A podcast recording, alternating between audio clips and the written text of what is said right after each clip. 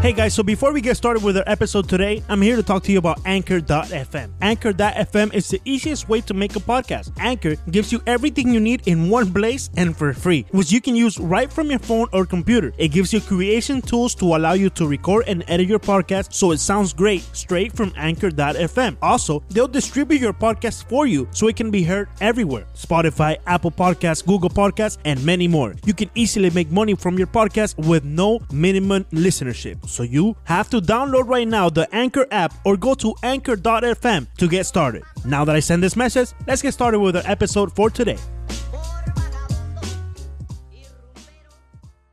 Bienvenidos amigos de 5 Razones a nuestro episodio número 13, el, número favorito de Leandro Soto, nuestro episodio número 13, recordándoles como siempre nuestras redes sociales, arroba 5 Razones POD, la cuenta de nuestro podcast y la del Five Reasons Sports Network, eh, por supuesto, arroba 5 en número 5 Reason Sports, arroba 5 Reason Sports, para que sigan a la cuenta oficial del 5 Reason Sports Network. Uh, for those that speak English, don't worry, we'll have something for you guys today. Vamos a hablar sobre Víctor Mesa. Víctor Víctor Mesa, mejor dicho, el mayor de los hermanos Mesa, eh, contratado por los Marlins de Miami. Tanto Ricardo como Leandro tuvieron la oportunidad de conversar con Víctor Víctor Mesa en una entrevista exclusiva para la 990 ESPN Deportes en Miami y les vamos a ir traduciendo eh, o contándoles qué dijo Víctor Víctor Mesa para los que nos escuchan en español. And for those in English, we're gonna be talking about Victor Victor Mesa and uh, the Cuban, one of the Cuban brothers that was signed by the Miami Marlins, in, and we'll translate whatever he said to Ricardo and Leandro in an exclusive interview for ESPN Deportes Miami. So uh, now, this is what we're gonna do. We're gonna put the interview, play the interview for you guys, and then we'll talk about it and go through all the points that uh, he talked about and then so you guys have an idea of what Victor Victor Mesa said to Leandro and Ricardo. Here we go. ¿Cómo fue ese proceso desde el punto de vista de Víctor Víctor, eh, ese proceso para convertirte en agente libre, cuando te enteraste además que eras el prospecto número uno en el mercado internacional? Me imagino que se debió haber sentido bastante bien eso, ¿no? Sí, no, muy contento al ver que la MLB, la revista especializada en béisbol, me están poniendo el prospecto número uno, es muy importante y, y, súper contento. Y, bueno, con respecto a lo que me está diciendo el mercado inter internacional, creo que es algo súper importante. Contento de que Miami lo está haciendo y que empezaron con nosotros. Y creo que estamos, el equipo, lo que es el plan va por buen camino. Creo que que hay que darle un poco de tiempo, todo, todo a veces la fanaticada se apura y se entiende, ¿no? Porque uh -huh. todos quieren tener un equipo ganador. Incluso yo siempre en Cuba estaba en un equipo ganador, ¿me entiendes? Sí. Y uno sabe, sabe hasta ganar, pero es un proceso que lleva tiempo, ya están viendo varios equipos que están en la cima ahora, como Houston y dos o tres equipos más, que también pasaron por este nuevo proceso. Quiere decir que hay que darle su tiempo y la confianza a elegir la Magir, a, todo, a toda la organización de los Marlins por el trabajo que se está haciendo, porque realmente viene en serio, se está haciendo un trabajo serio y, y, y esa leyenda mejor hay que respetarla y, y, respetar los pasos y las decisiones que se está haciendo porque va por buen camino. Víctor, Víctor, eh, sin duda alguna un placer tenerte aquí en la 990 y ESPN Deportes y como comentó eh, Ricardo, hemos estado siguiendo el proceso desde el momento que ustedes eh, salieron de la isla con, eh, con la mira de, buscar un, futuro en las grandes ligas. Háblanos un poco, coméntanos un poco de la importancia de que este proceso lo estés haciendo no solamente al lado de tu padre, pero también al lado de tu hermano, que como ya obviamente sabemos todos aquí en Miami, ambos pertenecen a la fila de los Miami Marlins. Ese proceso y tener al lado a tu sangre, ¿qué, qué, qué, tan, qué tanta importancia tuvo para ambos? Bueno, fue muy importante porque eh, es, es algo difícil al tú salir de tu zona de confort, es decir, de Cuba y estar en un país como República Dominicana, que saben que se vuelve un poco, un poco complicado para los peloteros cubanos, porque vamos a un lugar nuevo, vamos ahí sabe que es un país bastante peligroso, tiene su tiene varias varias varias cosas, ¿no? Pero bueno, estuvimos en buenas manos, todo se nos bien durante el entrenamiento, estábamos los dos siempre apoyándonos Eh, la meta era llegar y lo más importante era firmar y tratar de salir de ahí rápido porque no es, no es fácil estar allá. Ya, ya estamos aquí ya, ya, ya pronto estamos en Miami y pronto estamos en Sprint Training. Hablamos con Víctor, Víctor Mesa, eh, recién firma de los Marlins de Miami. Debe sonar bastante agradable eso. Ya, ya pasaste todo eso, Víctor Víctor, ya estás, ya eres un jugador más de los Marlins eh, de Miami. Me imagino que esto te lo han preguntado. Eh, ¿Sabes qué? No es que me lo imagino, sé que te lo han preguntado mucho. La influencia de tu padre, una leyenda como Víctor Mesa, allá en Cuba y aquí obviamente también en Miami con, con, todos los latinos que estamos acá. Eh, ¿Qué tanta influencia? ¿Cómo te ha ayudado tu padre en este proceso? ¿Qué consejos tal vez te ha dado en todo en este, en, en este camino? No, no, no, siempre. Lo mejor que nos ha pasado es contar con el apoyo de nuestros padres. Y él tiene algo, él, él vive y muere para el béisbol. Sí, sí. lo de él es béisbol, béisbol y más béisbol. Y, y gracias a ellos también, la educación que nos han dado, como nos hemos criado, nosotros somos bastante disciplinados. No estamos en nada, ninguno malo vicio, nada, todo nosotros es béisbol y, y, y para, para eso nos dedicamos, nos hemos dedicado todo, toda la vida a esto y queremos triunfar en, en este deporte y ahora estando con Miami estamos contentos que los dos nos quedamos en el mismo equipo, en la ciudad donde vamos a vivir y contentos porque sabemos que somos parte de la reconstrucción y queremos llevar a cabo esto y que para que los fanáticos sean los que los más beneficiados. Víctor, eh, ¿qué tanto eh, los empuja tu padre eh, deportísticamente hablando? Eh, me refiero a el ejercicio, me refiero a cuántos flies les conecta para que practiquen uno más, uno más. Esas horas que, que tienen eh, a solas tu padre, tu hermano y tú en un campo de béisbol, ¿qué tanto deportísticamente hablando los ha empujado él a ustedes dos? Bueno, no, allá en Cuba él era mi, mi director, todo el tiempo Sí. que jugó en Cuba fue mi director, allá siempre, o sea, él es un director bastante exigente y siempre me está exigiendo, él sabía que yo podía llegar a más y, y súper contento ahora de lo que acabamos de lograr, que no es nada comparado con lo que queremos, pero bueno, es un primer paso muy importante. Pero en este proceso allá en Dominicana él no tuvo solo por teléfono, porque él Claro. estaba en Cuba, nos da mucho ánimo, no, no siempre nos está diciendo la importancia que era hacer las cosas bien y aprovechar la oportunidad que íbamos a, a tener en la presentación para lucir bien y a- también algo importante porque solamente hicimos una sola presentación y ya firmamos los dos de una Sí. sola vez que eso es algo muy difícil para los peloteros que muchas veces hay que hacer muchos trayados y nosotros en solo una sola vez pudimos hacerlo entonces es algo muy bueno está súper contento y, y, y orgulloso de nosotros Víctor, Víctor, ¿era determinante el factor que ambos firmaran juntos? O sea, eh, ¿era algo que ustedes ponían en la mesa como un requisito que firmaran a ambos eh, hermanos un mismo equipo o ustedes estaban dispuestos a partir el camino si era necesario? No, realmente eh, eso es algo muy difícil, estar Sí. en el mismo equipo, ¿no? Eh, siempre hubo ilusión, pero si teníamos que tomar cada cual por diferentes caminos, lo podíamos hacer, no pasa nada. Ahí está el hermano de los Gurriel, que están muy bien los dos, y nosotros si nos tocaba, bueno, nos iba a tocar asumirlo, pero bueno, no- se nos dio los dos en el mismo equipo y más que contentos estamos porque eh, eh, esperemos en unos años estar jugando juntos, algo que por primera vez lo vamos a hacer, que nunca hemos podido estar juntos en un equipo debido a la diferencia.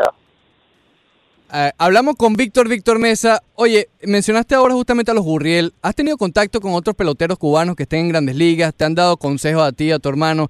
Eh, ¿Nos puedes hablar un poco de eso?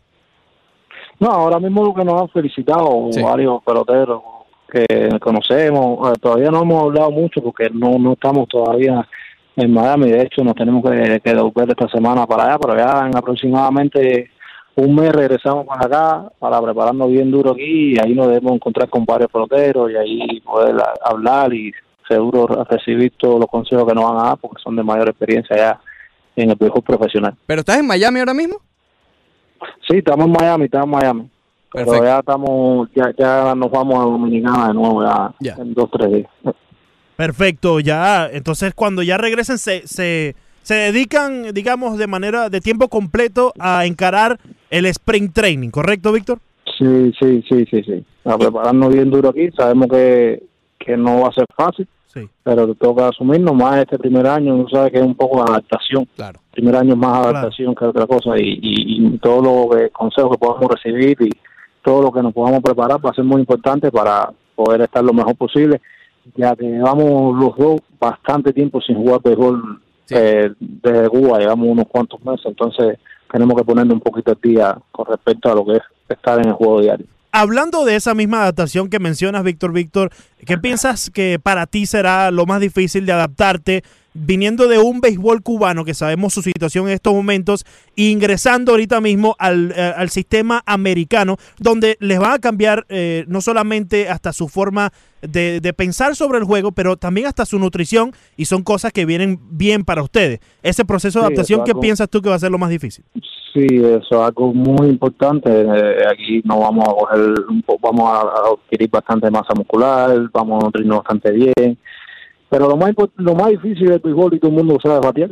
Sí, todo el mundo sabe que batear de 10, 3, 300, fallar 7 veces, estás bien. Y muy pocas veces, muy, muy pocas personas lo pueden hacer. Entonces, eso es lo más difícil. Venir un béisbol que, que tirar 90 millas es duro.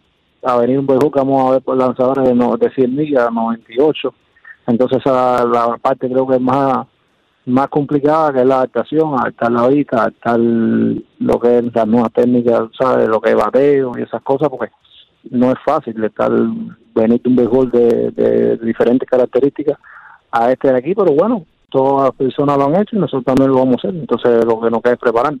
Víctor, Víctor, ¿cómo, ¿cómo te visualizas? ¿Cómo te ves? Eh, me imagino que también cuando hiciste el tryout en el Marlins Park, viendo la pantalla del medio, me imagino que en, algún momento viste, viste tu nombre allí, quizás en la alineación de, del próximo año, un par de años, cuando sea. ¿Cómo te visualizas tú como ese primer bate que batea 300 y te roba 30, 40 bases por temporada? ¿Cuál es como tu visión, tu, tu meta, tu gol que tienes en, directamente en la alineación de los Marlins?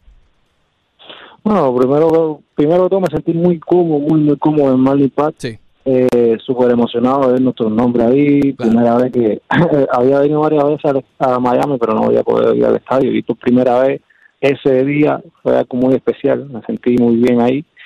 Y no, me visualizo. Eh, tú sabes que a veces subir no solo depende del jugador, sino de la organización, pero por mi parte no, no, no va a quedar en el sentido que voy a dar lo mejor de mí, voy a hacer el juego que yo siempre he hecho, voy a prepararme lo que más pueda, hacer lo mejor posible y dejarlo todo, no es, voy a tratar de no darle más chance a la organización que, que sea subirme y a la vez que lo va a hacer lo mejor posible. Con respecto a los números, no sé decirte ahora, pero sí, sí me gustaría robar base, que soy un jugador que me caracterizo por ser agresivo en las bases. Y es algo que está muriendo ahora mismo, como en el béisbol de las grandes ligas, ya no es tan común como antes. Tú eres más pelotero old school, por decirlo así, de la vieja escuela.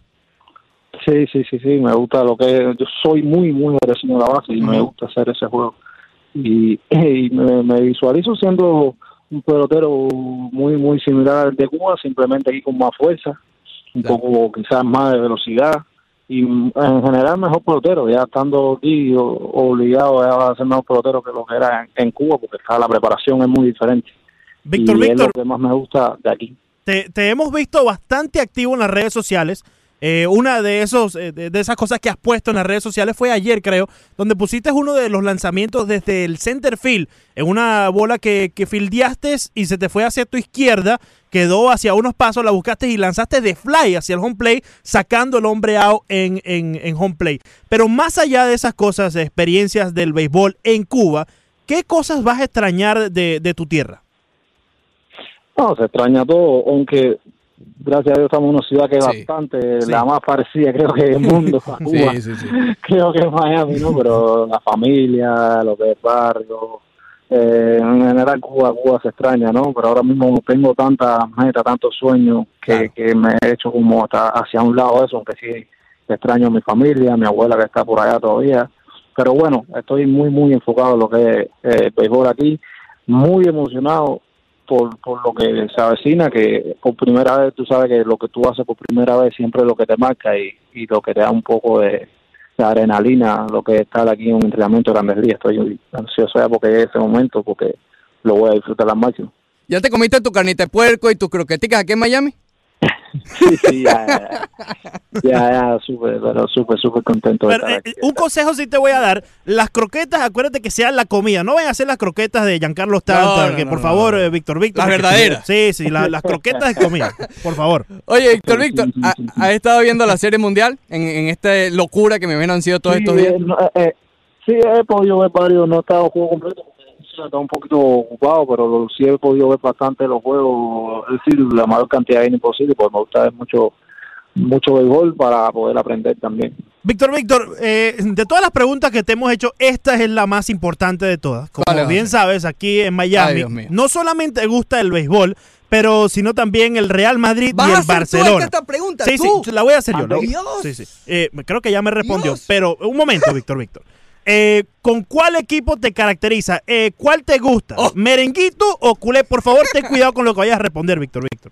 Merengue, merengue. Merenguito. merengue te da muerte, aunque, El aunque caballo. un buen momento. Es el caballo, no importa, no importa, pero hay que salir de Lopetegui, compadre, ya basta. Ya, Ya basta. pero eso no sé si yo lo quiero ver el resultado, acaban de salir de ese bache, que están por una mala racha ahí. Ay, ay, ay. Hermano, Aunque muy- bueno, se nos, fue- se nos fue mejor, se nos fue mejor, pero bueno, lo sigo apoyando. Siempre soy Mari. Hey, it's Seth Levitt from the Fish Tank here on the Five Reasons Sports Network. When I'm not riding OJ's coattails in the tank, I'm, well, riding Jason Taylor's coattails at the Jason Taylor Foundation. And this Monday night, November 5th, we've got one of our most popular fundraising events taking place as the Miami Dolphins legend and first ballot Hall of Famer hosts the 15th annual JT's Ping Pong Smash presented by Publix at the Seminole Hard Rock Event Center in Hollywood. Join JT and some of South Florida's best, including current and former Dolphins players, cheerleaders, local media personalities, and more, as they team up with generous community members like yourself to play in the original Celebrity Doubles table tennis tournament. Yes, OJ will be there, as will Ethan Skolnick and a number of your favorite Five Reasons personalities. The Smash is a great night out for families, as it also features interactive games, haircuts, the Best Buy Fun Zone, and more. So come on out to JT's Ping Pong Smash 15 this Monday night, November 5th. Doors open at 5:30 p.m. and admission for spectators is just a $5 donation. Remember, it's at the Seminole Hard Rock Event Center, so park in the Winner's Way Garage. For more information, visit jasontaylorfoundation.org or call 954-424-0799. Y esas eran las palabras de Víctor Víctor Mesa en la entrevista exclusiva para la 990 ESPN Deportes. And now we're going to do a little uh, summary of what Victor Victor Mesa said, but in English for you guys that are uh, coming here to our podcast. Uh, Leandro, Ricardo, let's try to do uh, a short one, but try to do uh, a general idea of what Victor Victor Mesa said. Who wants to start? So yeah, definitely. I think the the most important thing that Victor Mesa uh, said in in the interview uh, at 990 ESPN Deportes is that we have to keep trusting the process that Derek Jeter and all his new groups uh, are are are taking uh, and are doing since uh, they started. Uh, they, they bought the team last year. So I think that's the main thing that a, a new player that doesn't know the organization and the franchise in an entire depth is asking the fans and fans that some are are for him coming here to Miami, but some are totally against him because we gotta we have to touch on the on the on the politic side of him coming to Miami because there's obviously a big community and a big Cuban community. So there's a lot of people that are for it and there's a lot of people that are against it. And he's not even worrying about that. He's just telling people, listen, trust the process. We're they're building a, a good team and they know what they're doing. I think that's the, the most important thing that Victor Victor Mesa said uh, throughout the, the whole interview. And and more more than just interviewing him as a baseball player, we got to see the, the human side of Victor Victor Mesa and we got to know as he was telling us how he is as a person, we got to know that he really is a winner and at some point him and his brother uh, are willing to get a, a, a championship ring here to the to the city. Okay, Ricardo, what about you? What what else uh, Victor Victor Mesa said in that interview? Yeah, I, I think for me the, this sign is very important for the team because uh, they they are sending a message, a positive message because it's like uh, like I was telling uh, Leandro before, uh, even if his name is Victor Victor or his name is Leandro Soto or whatever, he's the number one international pro- prospect. Uh, I mean in the world, so uh, it, it's very important. Yes, that he's Cuban, but I think that the the the fact that the Marlins made a lot of trades, a lot of movement to to in order to get the the international bonus and sign Victor Victor Mesa. I think that's uh, eh, eh, eh, dice mucho eso de from the Marlins. So eh, I think this from from the franchise part, I think this is is very good and. Like Leandro was telling, I was very impressed for the message that Victor Victor is telling that uh, we have to to trust the process, to to trust the Derek Jeter, to trust even Mike Hill. I mean, I think this is like a message that we we can like eh, comprarle las ideas a, a, a, esta gente. No, me llama la atención ese mensaje so, que, que, que, dijo Víctor Víctor Mesa. Ricardo, so buy the idea, to buy the idea. but he said he said something about uh, social media and all the interaction that he had with the fans. Uh, what did he say, Leandro? Yeah, he he definitely had interactions with the fans on social media. Uh, he liked a lot of uh, people that are actually using his same last uh, his same name or, or they're using their same name twice just like his name is Victor Victor Mesa. He explained to us that some people would use Mike Mike Mesa and, and that really caught his eye on social media. Uh, and he's very involved in social media. He was uh, posting a few days back one of the plays that he did in the Cuban League and wow, he has a great arm. I think this guy's gonna bring a lot of talent. And we're focusing on Victor Victor Mesa right now because it's, it's the interview that we have. But his brother, um, since we don't know a lot about him as a baseball player, he a lot of people say that he's a really good baseball player. He might be even better than his brother. So I think the Marlins, as Ricardo said, they focused on the the, the international market and they finally did something in it. They they value the importance of the international market and the importance of the the Latin community here in South Florida, and they really went out and, and picked at, at the best quality prospects that were in the league and that were available at that time. Victor Victor Mesa was the number one. They picked him, and as Ricardo said, it could be anybody other's name rather than Victor Victor Mesa. They just showed and sent the message out to everyone that they're they're, they're in it to win it. And when you spend that money for those two players, that mostly the younger one, that nobody really knows how he's gonna pan out. Uh, I think they they really got something good going. All right, and what about uh, his plans? Did he say anything about uh, are they gonna stay in Miami? Are they gonna go back uh, somewhere? Go to the Dominican Republic? What's the plan for them right yeah. now?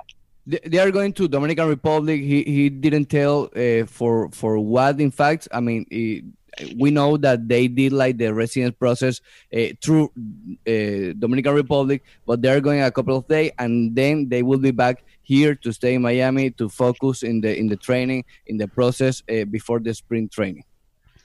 Okay, uh, what about uh, what what do they think? Do, do they think they're gonna be probably Victor Victor Mesa? Did he say anything about uh, trying to be on the Major League Baseball team uh, next year, or if he knows if he's going to go to the minors, or uh, what did he say about that? I think there's a lot of speculation on on on when he could come up, Victor Victor Mesa. Uh, we think that he could probably come up in July or something, uh, a few months after the season starts in 2019. But I don't see why the Marlins have to rush on um, on on him. But he's he's MLB ready. He has to be because he's already 22 years old, and mm-hmm. as we've seen, there's a lot of young players in the game right now that have shown uh, that they're ready for the big leagues at a younger age. We could say the Ronald Acuna case. We could say the Juan Soto case.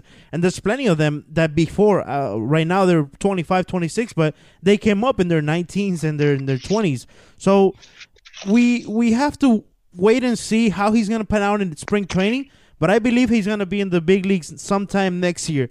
His plan, and I think he's very, he showed us that he was very mature when he was talking, um, not only to us at, at 990 ESPN Deportes, but also in the press conference they held at Marlins Park when they introduced the players.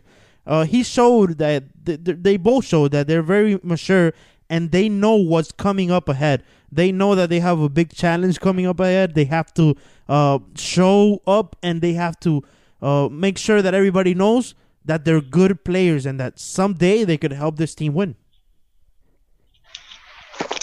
Okay, Ricardo was there at that uh, press conference. Uh, talk to us a little bit about your question to him. Uh, we know we heard it there, yeah. but your question to him and what he said to to all the, to you and all the people that were tagging him on Twitter.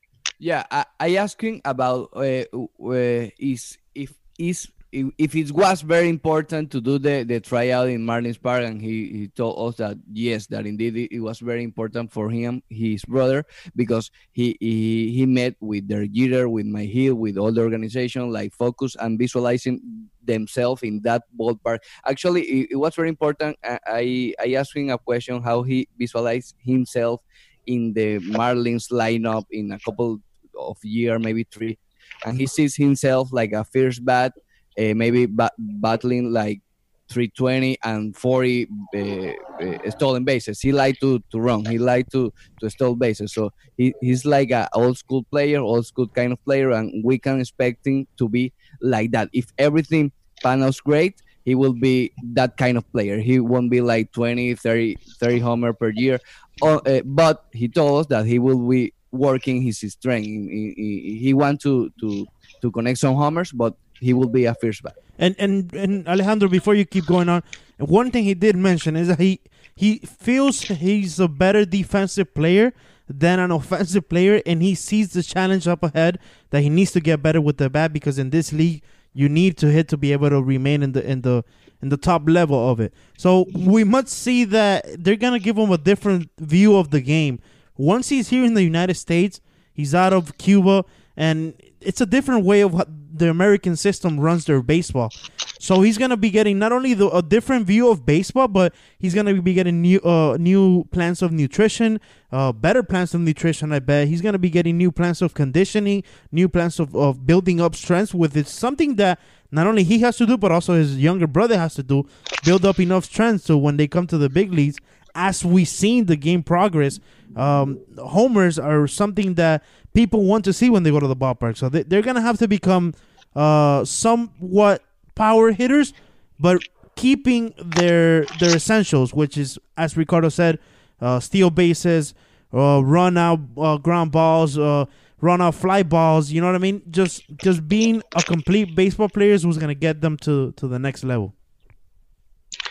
Okay, what did they say about uh, the difference between, or if they say something about difference between uh, life in Cuba, uh, leaving their country, yeah. and feeling so welcome here in Miami with all the Latin community and all the Cuban community? Yeah, you know, I asked him about uh, what he's gonna miss the most, uh, leaving his his homeland, and he really said that coming to Miami feels like he's back at home, feels like he's uh, still in Cuba uh, but he did mention that what he's gonna miss the most is probably his grandmother, which has always been uh, throughout his baseball career. So it's gonna be more of a sentimental uh, remembrance of his country, more of a how he feels around himself and his surroundings. Because as we know, he probably has some family here. He he's he he's gonna be surrounded by a lot of Cuban people, and I, I think that's not gonna be a challenge for him. I think the challenge more is gonna be of adapting to the the level of baseball.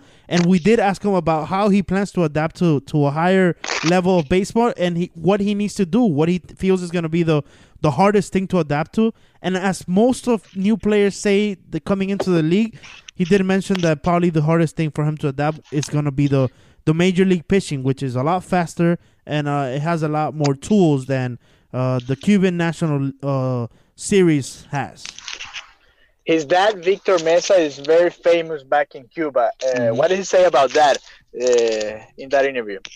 He said that his dad it's been very helpful to him and his brother in this process to be a, free agent, international free agent. He doesn't want to be like his father. He he wants to be himself. He wants to be a different kind of player that that his player was that that his dad was but he he, he told us that he was very uh, very important in whole in in this process and this uh, last week has been madness for them because all the media stuff all the the, the focus on them and and his father has been very help helpful for them.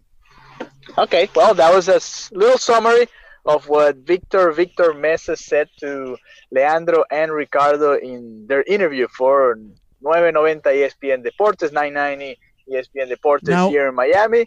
Alejandro, eh, Alejandro, one second, one second, because as you've been conducting this Q and A, we also want to know your opinion. And before we move on to the Spanish uh, second part of this podcast, we we want to know your opinion in English, uh, and and all of our, our listeners also want to know what how, what do you think is going to bring uh, the Victor Mesa brothers uh, coming to Miami? Do you think it's going to be a positive move? Do you think it's a publicity, as a lot of people have been saying it is, or do you think these guys could really help the team win someday? Okay, well, I think it's both. I think it's to help uh, the team. Uh, they have a relationship to build with the community, with the Cuban community, with the Latin community. Uh, they lost a lot of fans because of the all the movements that they've been doing lately, and I think obviously this is to help with that and with the and trying to get a better team on the field, which is I think the the main purpose of signing these two brothers. Uh, I actually thought they were going to bring Sandy Gaston as well, but uh, I know it was, it was a lot of money to bring the three of them to Miami, and they probably tried to uh, bring Victor Mesa Jr. just to uh, make Victor Victor Mesa a little more comfortable, uh, not not just leaving his brother behind, but bringing both of them, trying to make him happy, to make him feel uh, welcoming or welcome. I think. Um, most of the Miami Marlins fans are still mad at this uh, organization, at Derek Jeter, and uh, at all the situation. Uh, I think there's a lot of attention drawn to I don't know things around or off the field, like the structure or other things that are not really field related that are taking a lot of uh, publicity lately, and that doesn't help. That doesn't really help the team. But I think this movement is going to be important because, uh, like you guys said, a lot of the Cubans are probably going to be more likely uh, or more willing to come to watch uh, an exciting Cuban player. Uh, most of these uh, people that came from Cuba uh, watched his father play and know about what his father did, and that's obviously something important. They have to back that up, obviously, with a the plan. We've seen uh, we've seen what Jordan Yamamoto has done, what Monte Harrison has done in the Arizona Fall League. Those are two important pieces for the future. We we have to see who they sign in the free agency, if they sign somebody, or if they go totally young and try to I don't know, try to do uh, something to build those players that are, are already in the the major league roster. But I think this is definitely an important move. The, the first, I hope, the first of many moves that they have to uh, start building this team around. They're probably gonna uh, use Victor Victor Mesa as that central piece uh, for the future. Uh, we know Realmuto is probably the most important player. We already know that he's uh, not gonna sign another contract with the Marlins, so they're probably gonna try to get rid of him and try to get some other prospects for him. So that I think that's the that's the future, and this signing of the Victor Victor Mesa brothers is definitely very important. That's a very wide uh, analyst of, uh, of, of the Mesa brothers in Set English. Villegas, he's really set to run, as we say, mandado a correr. Well, uh, I don't know if we- we're gonna go a second part on this. I, but mamá, coño, mira, hablando español. Dale. Bueno, ahí está entonces nuestro resumen que eh, hicimos en inglés. Yo con mi broken English traté también de llegarles a todos ustedes, pero eh, muy importante lo que nos dijo Víctor Víctor Mesa. No sé si tiene un comentario final en español eh, eh, en este podcast sobre lo que dijo Víctor Víctor Mesa. Bueno, yo puedo repetir un poco lo que estaba diciendo, eh, la No importancia de... No, no, no no te mandes a correr, No, por Villegas. eso, un poco, un poco, un Sí, sí, poco. un poco, Eh, un la importancia de, de tener al cubano, a este par de hermanos cubanos, eh, el número uno, como decía Ricardo, el número uno en esta agencia libre, digámoslo así, es el mercado internacional, es un poco tratando de, de hacer las paces con esa comunidad cubana, con la comunidad latina que, que le ha dado un poco la espalda a los Marlins de Miami, obviamente por todos los movimientos que se han hecho, eh, que obviamente es el primero de muchos que esperamos, que no puede ser solo esa firma, pero que puede ser una pieza central para lo que es el proceso de reconstrucción de los Marlins. Tenemos a varios peloteros destacados, los que hicieron este año en la campaña, eh, un par de peloteros importantes en la Arizona Fall League, que es una liga importante de desarrollo para peloteros que también están haciendo su trabajo ahí. Y todo eso va a ir sumando y creo que es importante lo que hicieron con esta firma de estos dos peloteros cubanos. Definitivamente, estoy de acuerdo con, lo que acaba de mencionar Villegas. Creo que le agrega en vez de restarle a una, eh, a una base de afición que necesitaba saber que el equipo ya estaba dispuesto a hacer eso mismo, a agregarle en vez de restarle a una franquicia que tanto eh, han desmantelado una y otra vez. Y como yo lo mencionaba, Ricardo, eh, cuando tuvimos a, a Víctor Víctor Mesa, yo creo que los Marlins por primera vez, luego de declararse en reconstrucción, han empezado a construir tan rápido. Nunca habíamos visto que los Marlins han hecho una movida tan rápido como la que han hecho en esta llamada reconstrucción nueva era de, de Derek Jeter. Un paso bastante importante para los Marlins, un paso positivo para el equipo de Miami y esperemos que estos cubanos no solamente traigan un anillo a la ciudad de Miami, sino que también en cierta parte ayuden a llenar el público en el Marlins Park, que bastante falta que hace. Y si funcionan o no eh, los hermanos Mesa, ya será cuestión de, de, otro momento hablarlo. Hay que darles tiempo. Lo que celebramos hoy y lo que estamos hablando hoy es el intento, algo que, que, que, ya estábamos hasta desacostumbrados aquí en Miami, que los Marlins ni siquiera lo intentaban, pues esta vez lo están intentando. Que resulte o no, ya veremos. Pero por lo menos los Marlins lograron su propósito al final de, de la temporada, que era firmar a los hermanos Mesa en, en eh, en, este cupo internacional. Así que bueno, esperemos muy, muy amables, Víctor Mesa, nuevamente eh, enviarles el agradecimiento de siempre, esperemos tenerlo también eh, pronto cuando regresen de República Dominicana. Pero y al hermano. y al hermano, a los dos también, hay que hablar con el hermano también, con Víctor Mesa Jr. Y, y bueno, nos escuchamos en otro capítulo de Cinco Razones Podcast.